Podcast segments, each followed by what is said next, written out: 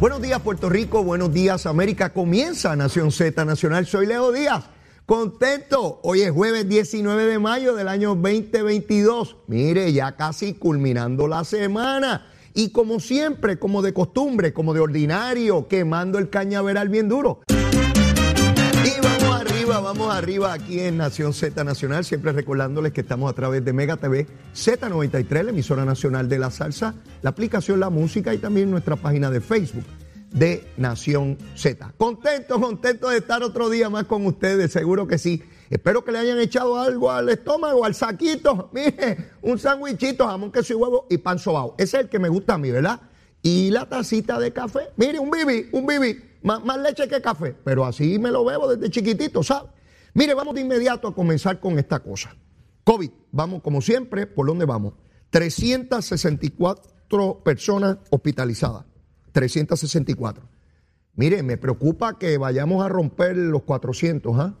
Eh, ocho muertes por el COVID. Así que la cantidad de decesos sigue siendo altamente preocupante, este asunto de, de los decesos. Como siempre, eh, la vacunita, distanciamiento, este, mascarilla, este, mire, no se lave las manos nada más, ¿sabe? Dese un bañito también, que es importante. El bañito es importante, no contra el COVID, pero contra otras cosas. Vamos con la que es. Mire, hice mal de ojo ayer. Yo que hablé de Jaramillo ayer, mire, hace tiempo, yo extraño a Jaramillo, ya lo extraño. Este, pero hice mal de ojo, dije, no he escuchado a Jaramillo, qué yo ni qué. Mire, ya ayer tarde estaba para ir condenado.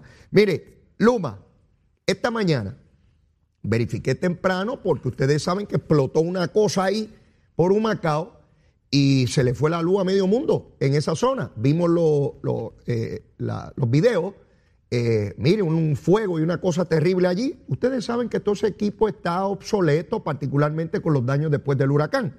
Así que esta mañana, a las 5 de la mañana, habían 3.417 abonados sin energía de un millón, de casi un millón y medio que hay en Puerto Rico, un, eh, un millón cuatrocientos sesenta y seis mil y pico de abonados, casi millón y medio, 3.417 sin energía eléctrica. Verifiqué hace unos minutos antes de comenzar el programa y aumentó la cantidad a 6.503. Ciertamente, la mayoría no tiene que ver con lo que pasó en Humacao. Ya eso lo corrigieron. Ayer en solo hora. Mire, Luma, Lumita, Lumera, resolvió eso rápido. A que Jaramillo no dice eso. No, no lo dice. Yo sé que van a explotar cosas. ¿Cuán rápido se resuelven los problemas? Problemas siempre van a haber, ¿verdad? Es cuán rápido, cuán eficientes somos resolviéndolo. El problema está en Bayamón, en la región de Bayamón. 4.492 abonados en Bayamón. Algo se reventó en Bayamón. Y mire dónde estamos. Así que a la gente de Luma, Lumita, Lumera, vamos a ponerse rapidito para las pilas. Y no para las pailas, para las pilas, dije. Y, resuelvan ese problemita. ¿Por qué digo que es Jaramillo? Porque tan pronto explota algo, sale Jaramillo a gritar por ahí. ¿Verdad que no habla cuando las cosas están bien? Y felicita a Luma. No, no, él sale cuando revienta algo. Seguro. Este muchacho es tremendo. Pero qué bueno, porque sé que está en salud, que está bien. Así que cada vez que reviente algo, vamos a ver al buen amigo Jaramillo este, gritando por ahí. Siempre es bueno escucharlo. Buen amigo, buena gente. Miren, vamos al asunto más importante que está ocurriendo para Puerto Rico en el día de hoy. Ya no a nivel de partidos políticos, ya no de manera particularizada, un asunto de un pueblo o del gobierno, no. Tiene que ver con el destino político del pueblo de Puerto Rico. En la mañana de hoy, el portavoz de la mayoría en la Cámara de Representantes Federal, el representante Steny Hoyer, tendrá una conferencia de prensa con eh, el gobernador de Puerto Rico, Pedro Pierluisi, la comisionada residente Jennifer González, el representante Grijalva, presidente de la Comisión de Recursos Naturales de la Cámara Federal, Nidia Velázquez, congresista por New York, puertorriqueña, que lleva ya algunas décadas en la Cámara de Representantes Federal, Alexandria Ocasio, también representante federal por New York, porque van a anunciar finalmente un proyecto de consenso sobre el estatus político de Puerto Rico. Ustedes saben que Jennifer González eh, junto al representante Darren Soto por la Florida y Nidia Velázquez, tenían dos proyectos totalmente distintos. El de Jennifer González eh, establecía una consulta directa al pueblo sobre la estadidad eh, viabilizaba el proceso ya votado en, noviembre pasado del 2020 y Nidia Velázquez proponía una comisión de estatus de la manera que, difería el proceso a un grupo de personas que finalmente someterían una consulta al pueblo.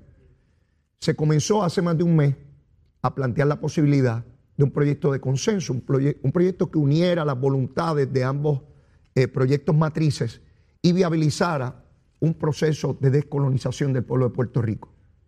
Son 500 años, mis queridos amigos, 500 años.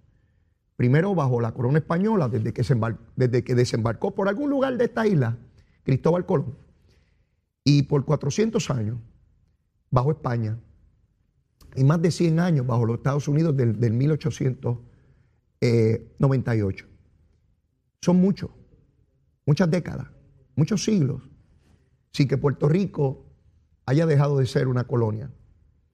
Ciertamente debimos haber resuelto este problema hace mucho tiempo. Los Estados Unidos debió haberlo resuelto hace mucho tiempo.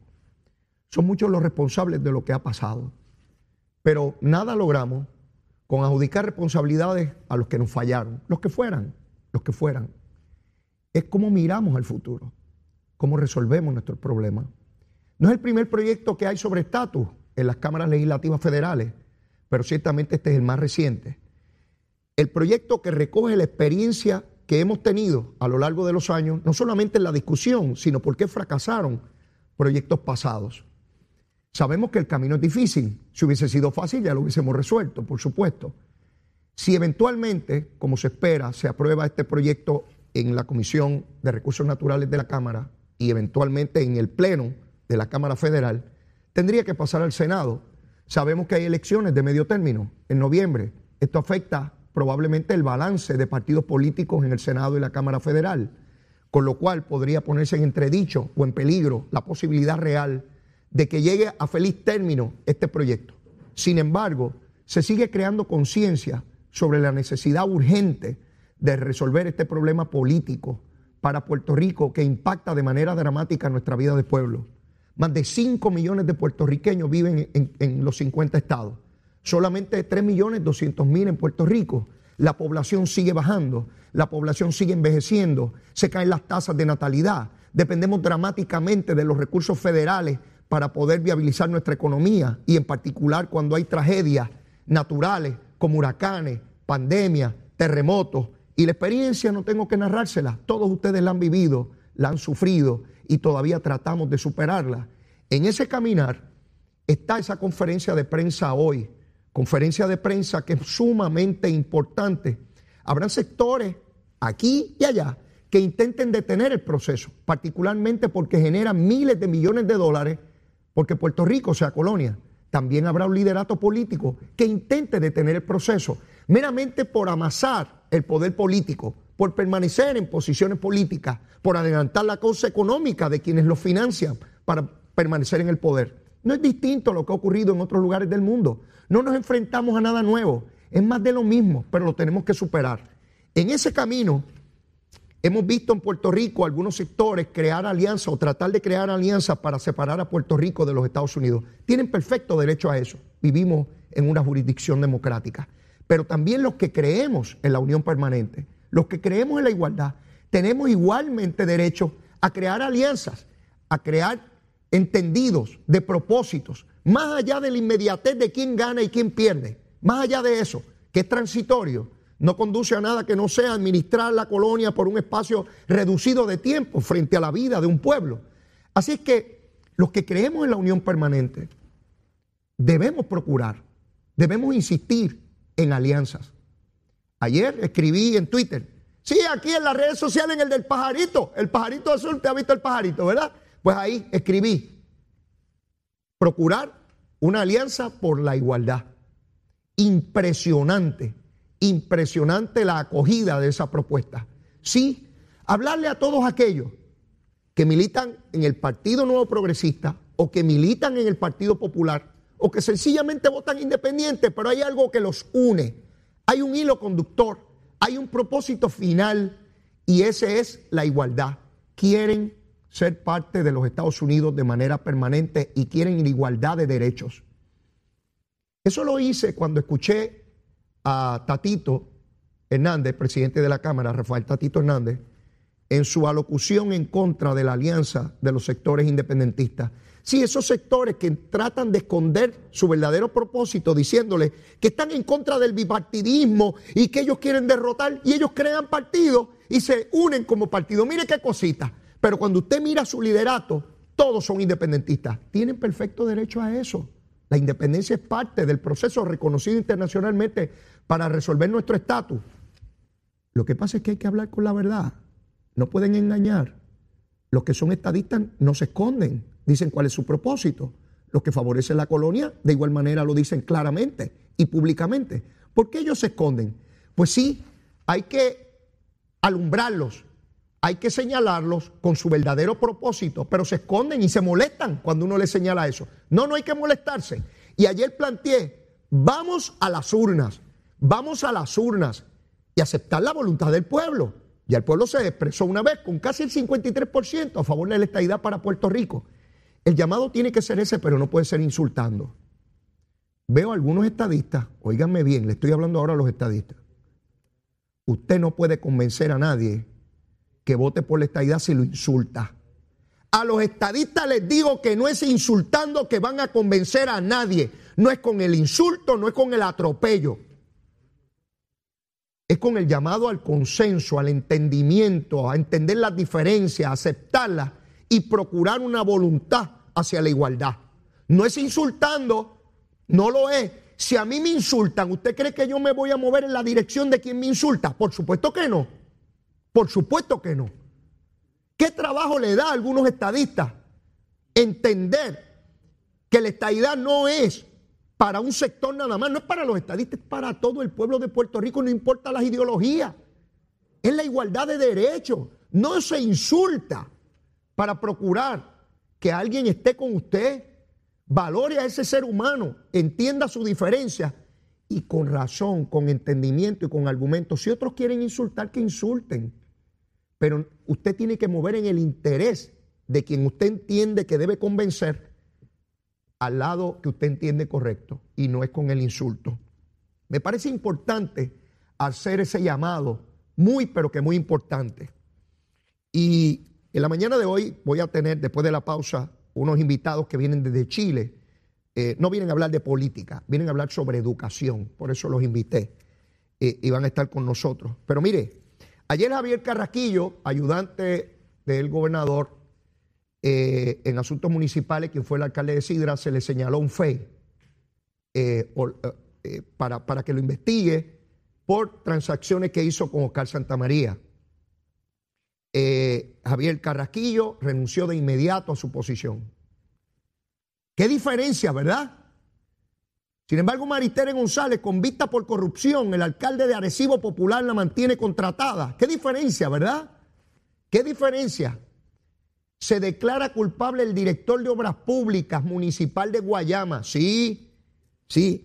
El, señor Ramón Conde Meléndez, no solamente el alcalde popular era corrupto, su director de Obras Públicas y el alcalde de ese municipio que dirigía la Junta de Subasta es el alcalde hoy, O'Brien Vázquez. Yo espero que O'Brien, que dirigía la Junta de Subasta, no esté envuelto en corrupción. Espero, porque el alcalde anterior y el director de Obra Pública, los dos del Partido Popular, en corrupción. Y ahora es alcalde el que dirigía la Junta de Subasta. Yo espero que no sea corrupto. Espero, espero que no sea corrupto. Porque demasiada situación allí trágica eh, eh, en, en Guayama. Pero mire, ahora está de moda el liderato de Billboard o de redes sociales. Si Muñoz Marín y Don Luis Ferré vivieran ¿Qué dirían de esto? El nuevo liderato de Billboard o de redes sociales. El alcalde de Villalba, eh, Luis Javier Hernández, escribe en las redes sociales que el que no falle no debe tener beneficio de, de trabajo público. Parece que escucha mi programa porque el que está hablando de eso aquí todos los días soy yo. Mire, alcalde de Villalba, no es hablar tonterías en redes sociales. Usted preside la federación, la, Asociación de Alcaldes. Usted es el líder de los alcaldes populares, que dicho sea de paso, son la mayoría en Puerto Rico. ¿Por qué usted no le pide al alcalde de Arecibo, a Tito, que saque del municipio a la, a la ex senadora Maritere González? El liderato no es hablando flores en las redes sociales. Se ejerce dictando la pauta. Dígale a su alcalde de Arecibo que cese y desista de esa contratación. Eso es promover la corrupción. Cuando haya un pillo PNP que le pida empleo a un alcalde PNP después de ser convicto. Y cuando haya un pillo popular que le pida empleo como Maritere González a un alcalde popular. Esto es una desgracia que aquí no haya un liderato claro del Partido Popular que le exija a ese alcalde que acabe con esa contratación. Eso es insólito. Y después decimos que estamos en contra de la corrupción. Eso es mentira. De una parte hablan de una manera y de la otra lo permiten, son suaves, no lo denuncian. Pero mire, hay mucho más que quemar este cañaveral. Sin pelos en la lengua. Es esa otra cultura, la cultura de la violencia, donde ver asesinar a alguien es algo muy sencillo. Leo, Leo Díaz, en Nación Z Nacional, por Z93. Y estamos quemando el cañaveral, míralo ahí, lo tiene en pantalla. Mire cómo nosotros quemamos ese cañaveral. Mire, no queda nada después de cada día aquí en Nación Z Nacional. Bueno, mis amigos, y todos ustedes saben que estamos próximos al Día Nacional de la Salsa, el 12, domingo 12 de junio, aquí en el Estadio Irán Víctor, en Atorrey. Mire, esto es sencillito. A los que nos están escuchando, nos están viendo, agarre el celular, busque el teléfono, rapidito. Vamos a regalar dos boletitos. Mire, dos boletitos para que usted vaya de gratis para allá para el Día Nacional de la Salsa. Le voy a dar el número, anótelo rapidito. Mire, márquelo, tiene celular, le estoy dando un brequecito para que lo busque. 787-622-0937. Oiga bien, 622-0937. Márquelo. La segunda llamada tiene ahí rapidito dos boletos para el Día Nacional de la Salsa. Y también le tengo que hablar de, del viajecito con Leo Díaz, con Leito. Con Leito, mire, del 7 al 12 de septiembre. Yo sé que todavía falta, pero con 50 pesitos usted se para el viaje en Ferry del Caribe. Y Leito Díaz, mire, para Punta Cana, República Dominicana. Ese barco es espectacular. Ya yo fui con Zulmita, nos encantó allí. Mire, tremendo el y el vacilón. Y después nos vamos para allá, para Caribe Deluxe Princess. Allí es el hotel comida, bebida, todo incluido por 669 dólares por persona. Mire, hagan su grupito. Mire, para ir para el Bayú allá, mire, van a ver mi varita, la corta y la larga, no se lo pierda, tiene que ir. Bueno, les advertí, les señalé que ahora después de la pausa eh, venía con dos personas que conocí esta semana. Son chilenos, son educadores. Y me llamó la atención lo que hacen por la educación y cómo desde Chile llegan hasta el Caribe a procurar y a promover su educación. Llegan eh, como parte de un esfuerzo que hace Case Solutions, que es una entidad que brinda servicios eh, en todas las áreas de tecnología, particularmente educativa, pero no se circunscribe a eso. La pantalla que usted ve detrás de mí, que es una pantalla interactiva, es parte de los esfuerzos que ellos tienen eh, para entidades, corporaciones, compañías, universidades, escuelas. y, a Lourdes Cordero, su presidenta, mi, saludo eh, y, mi deseo de pronta recuperación. Sé que ayer estuvo un poquito indispuesta, pero ya está mejor. Y ella eh, es la que ha hecho el contacto con estas dos personas que, tengo conmigo en el estudio. Se trata del profesor Alberto Mora y del ingeniero Sebastián Miranda. Saludos a ambos, ¿cómo están? Bien, Leo, muchas gracias por, traernos a tu programa. Qué bueno, gracias a ustedes por estar eh, acá. quisiera que nos dieran un trasfondo de lo que ustedes han venido haciendo en Chile y cómo están exportando ese conocimiento y esas herramientas en la educación acá, en esta, al norte del Ecuador. Me gustaría que, que empezáramos por ahí. Cualquiera de los dos, cualquiera. Correcto. Bueno, nosotros llevamos ya 16 años desarrollando soluciones en educación en distintos ámbitos, ámbitos curriculares como matemática, lenguaje, ciencia, y actualmente hemos innovado en, en otros campos como educación emocional, eh, STEM y, nuevas tendencias en, educación. Particularmente lo que hacemos es tecnología educativa, software, material didáctico, plataformas para apoyar a los distintos establecimientos rurales, urbanos, pequeños, grandes, a mejorar sus prácticas educativas.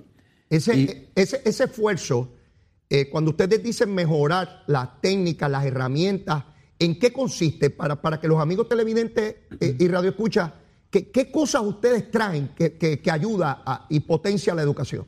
Sí, mira, mira, Leo, nosotros partimos de un diagnóstico, ¿cierto?, de que en educación hay muchas necesidades de innovación, de modificar, mejorar, enriquecer las prácticas pedagógicas. En concreto, en este momento, uno de los temas que nos tiene eh, muy preocupados y sobre el cual hemos estado trabajando ya por varios años es el tema de educación emocional.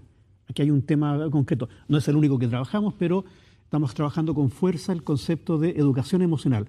La necesidad de que los estudiantes y la escuela entera aboque esfuerzo a construir un bienestar emocional en los estudiantes, cosa que creemos que es absolutamente necesaria, sobre todo después de esta pandemia, ¿cierto?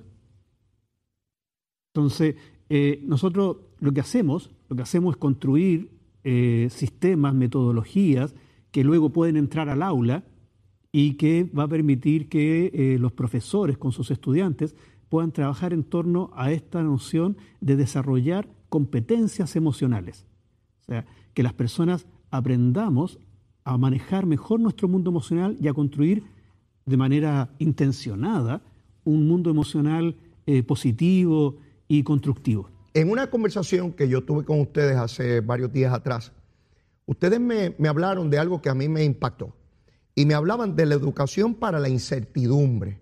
Y de momento eh, eh, me, llamó tanto la atención, le pedí a ustedes que me lo describieran.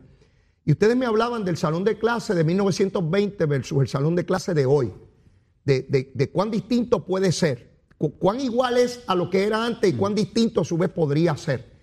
Y ustedes me hablaban de que los cambios que se suceden en nuestra sociedad son de tal naturaleza y rapidez que aquella cosa de educarnos para algo que no cambiaba y que una vez tú lo aprendías, pues lo aplicabas por muchos años, ya no es así. Ustedes me decían, Leo, hoy en día los cambios son tan dramáticos que yo te tengo que educar para tú poder manejar que lo que es cierto hoy no sea cierto mañana. Y tú tienes que buscar la manera de resolverlo. Me gustaría que abundaran sobre ese tema y cómo ustedes lo, lo- lo- lo- abordan en, en todo esto eh, del campo emocional. Como, como tú dices, el mundo actual, todos ya nos damos cuenta, ¿cierto? Es, es innegable que tiene un ritmo de cambio tan alto en lo social, cultural, en lo político, en, eh, en lo tecnológico, que nuestra vida se ve afectada, yo diría casi cotidianamente, nos estamos viendo expuestos a cambios. La escuela, por lo tanto, el, el sistema educativo, que tiene el deber de preparar a los chicos para su futuro, eh, se tiene que preguntar, bueno, ¿para qué futuro?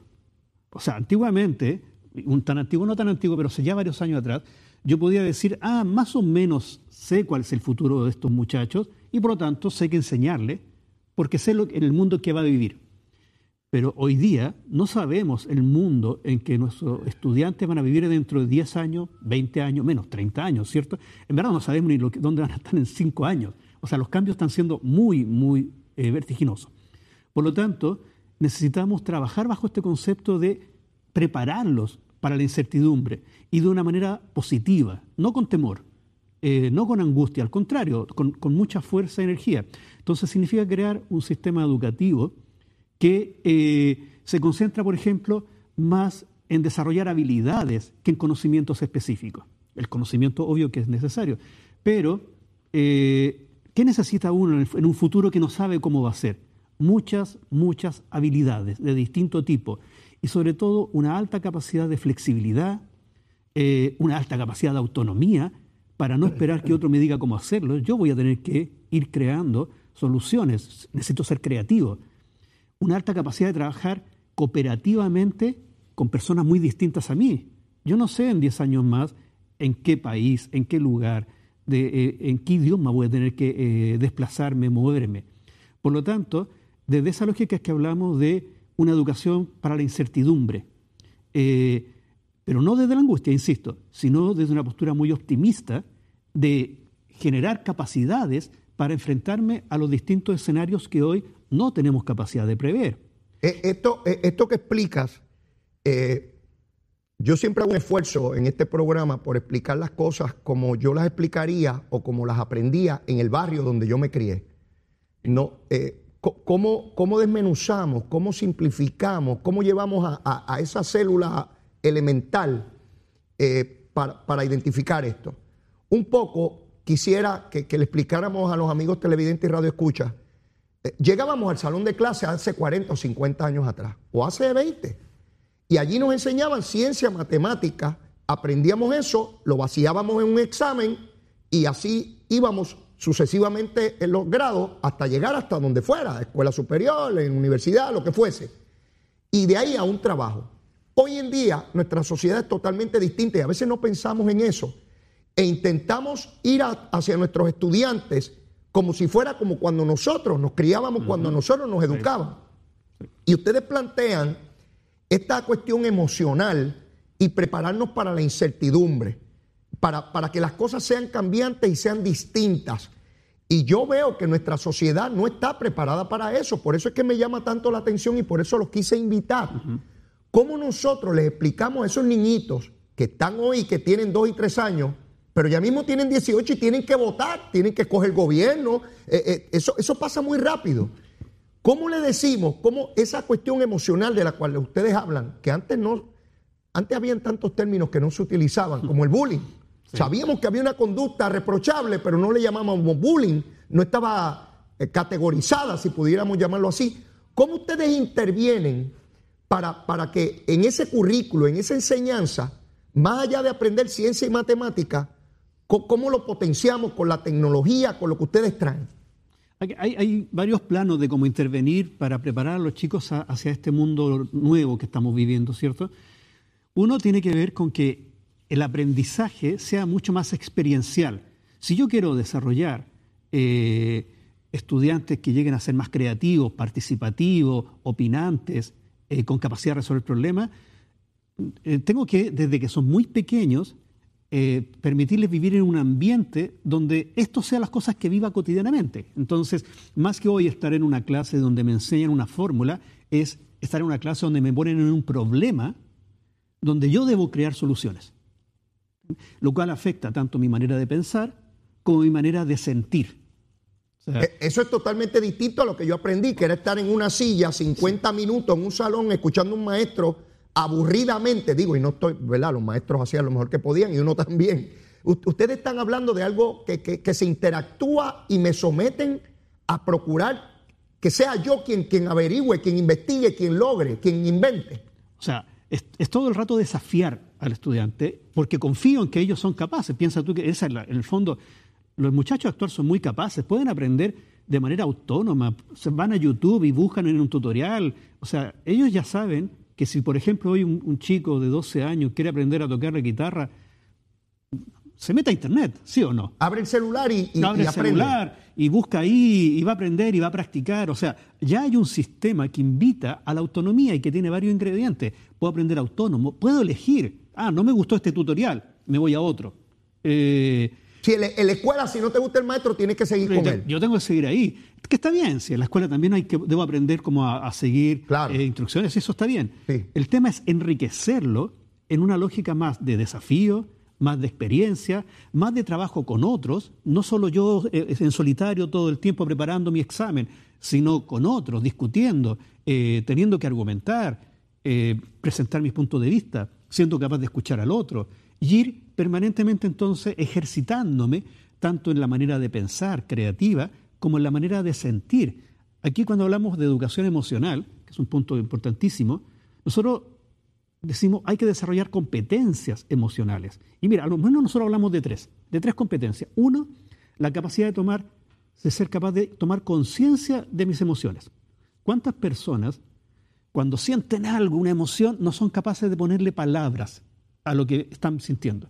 ¿cierto? Ya, tomar conciencia, ser capaz de poner palabras desde pequeño, ya es una tremenda ayuda. A mí, a mí nadie me enseñó a bregar con eso. en ninguna clase me decían que de las emociones. ¿Cuál sería el segundo punto? El segundo punto es, y, que se basa en el primero. Yo, ah. cuando yo tengo más capacidad de tomar conciencia de mi emoción y de ponerle nombre, soy más capaz de regularme, de tomar decisiones, de no actuar solo por impulsos. Ah, me enojé, te golpeé. ¿Cierto? Sino de, ah, no, lo que tengo es, es rabia producto de la tristeza, le pongo nombre, ah, lo que entonces puedo hacer es eh, actuar de la manera que yo más decidida. Y luego, una tercera competencia es la de saber convivir con otros. O sea, saber generar afectos, saber cuidar los afectos. O sea, estas son cosas que suenan como un poco obvias, pero ¿cómo la aprendió uno en la vida? A cantazo, por lo menos yo lo aprendí a cantazo. Digo, y los padres de uno más o menos, pero nunca me dijeron en la clase de ciencia o en la de matemática o en la de español o inglés o historia, este, cómo manejar estos asuntos. Y ahora, una cosa, y es aprenderlo no diciéndole, sino invitándolo a vivir y enfrentando desafíos. Mira, un ejercicio muy sencillo, que incluso lo podemos hacer con la gente que, que está viendo y escuchando. Yo te pregunto hoy día, te pido, así diga, ¿cómo, ¿cómo me siento? ¿Cómo te sientes hoy? Ya, y que lo escribas. Ah, yo, yo puedo escribir. Piénsalo un momento. ¿Cómo, cómo te, te sientes hoy? Sí, o estoy cansado, o estoy triste, ¿Cierto? o, o voy a un empleo nuevo y tengo miedo, eh, mil cosas. Ya, pero luego te pregunto, ¿cómo te gustaría sentirte hoy? Ah, bueno, a todo el mundo le encantaría sentirse bien pompeado, como decimos aquí en Puerto Claro. Rico, pompeado. Pero no es lo mismo, porque la primera pregunta es muy simple. Ah, me siento y uno responde, ah, estoy bien, estoy mal, qué sé yo. Otro es tomar conciencia. ¿Cómo me gustaría sentirme? No estoy. Me gustaría sentirme distinto a cómo estoy. Ya. Es un pequeño ejercicio como que te lleva a reflexionar sobre ti mismo. Y luego te pregunto, eh, ¿y cómo te gustaría sentirte al final del día? ¿Mm? Y con eso, a lo que te estamos invitando, es a que te proyectes, ¿cierto? Y Claro. a que digas, ah, al fin del día me gustaría estar tranquilo. Y Yo- puedo pensar, "Ay, ¿cómo, ¿cómo voy a hacer en este día para lograrlo? Vo- Voy a, voy a tomar un espacio para, para, para una pausa. Quiero que se mantengan conmigo unos minutitos adicionales porque quiero que nos hablen de cómo se produjo esto en Chile. Mire, aquí en Puerto Rico, lamentablemente, siempre miramos hacia los Estados Unidos. E- es- esta es nuestra realidad. Todo el mundo, no importa la ideología. eh, eh, y no miramos lo que ocurre en el resto de Latinoamérica. Y eso es- y le hablo a un estadista, ¿ah? Eh, eh, pero, pero creo que es importante que miremos lo que ocurre en otras áreas del mundo, particularmente en el área de educación como en la salud, pero en este caso con ustedes. Quisiera saber cómo comienza esto en Chile y cómo se produce el ustedes salir de Chile a llevar esto a otros lugares eh, como, como Puerto Rico. Pero todo eso lo haremos después de la pausa. Llévatela, Chero.